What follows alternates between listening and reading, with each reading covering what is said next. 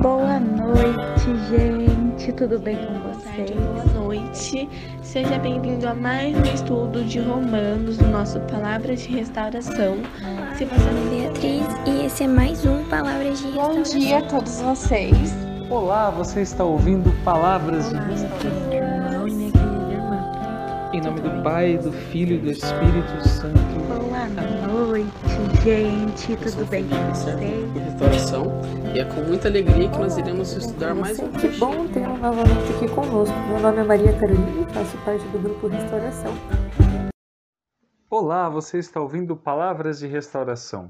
E hoje vamos ler a segunda carta de São Paulo aos Tessalonicenses, do versículo 6 ao 12. Mas primeiro, vamos orar ao Espírito Santo. Vinde, Espírito Santo, enchei os corações dos vossos fiéis e acendei neles o fogo do vosso amor. Enviai o vosso Espírito, e tudo será criado, e renovareis a face da terra.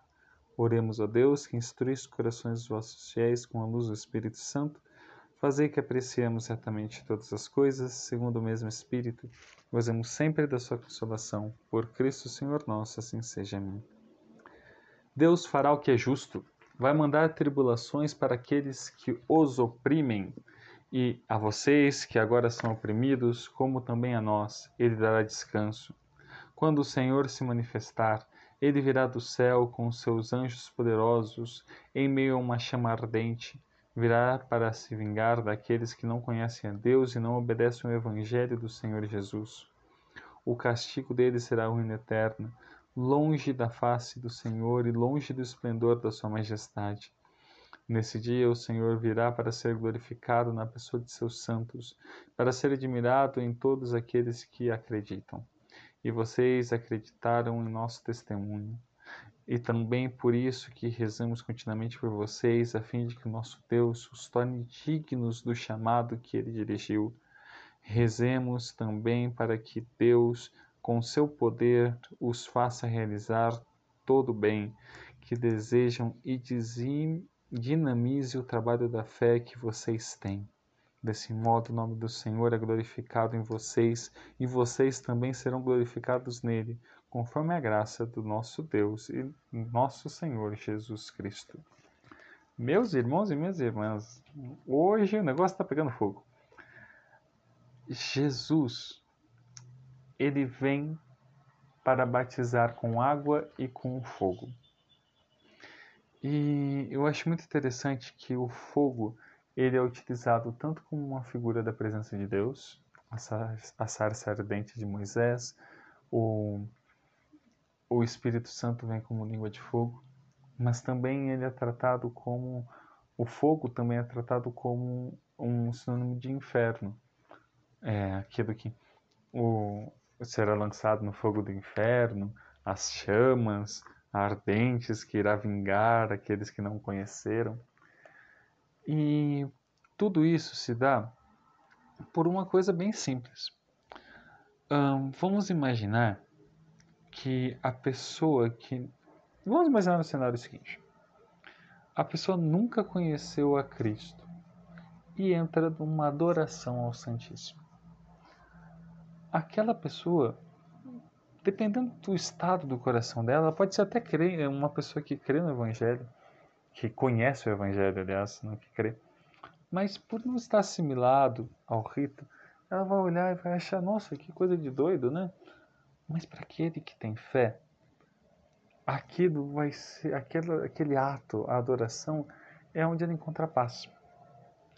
Da mesma forma, olha que interessante, o castigo e a ruína eterna que está sendo dito no versículo 9 é o fato de estar longe de Deus e da sua majestade. Então, quando a gente não compreende aquilo que a gente está inserido, aquilo que era para ser o fogo do Espírito Santo se torna um fogo que só queima, que só tortura, porque não compreendemos a presença de Deus. Nós é como se o cristão, aquele que, que compreende a vontade de Deus, é como se ele fosse a lenha que, ao entrar em contato com o fogo, queima e se torna parte do fogo. Olha que interessante, ele termina no versículo 12 falando que glorificar, ao glorificar a Jesus, vós também serás glorificado nele.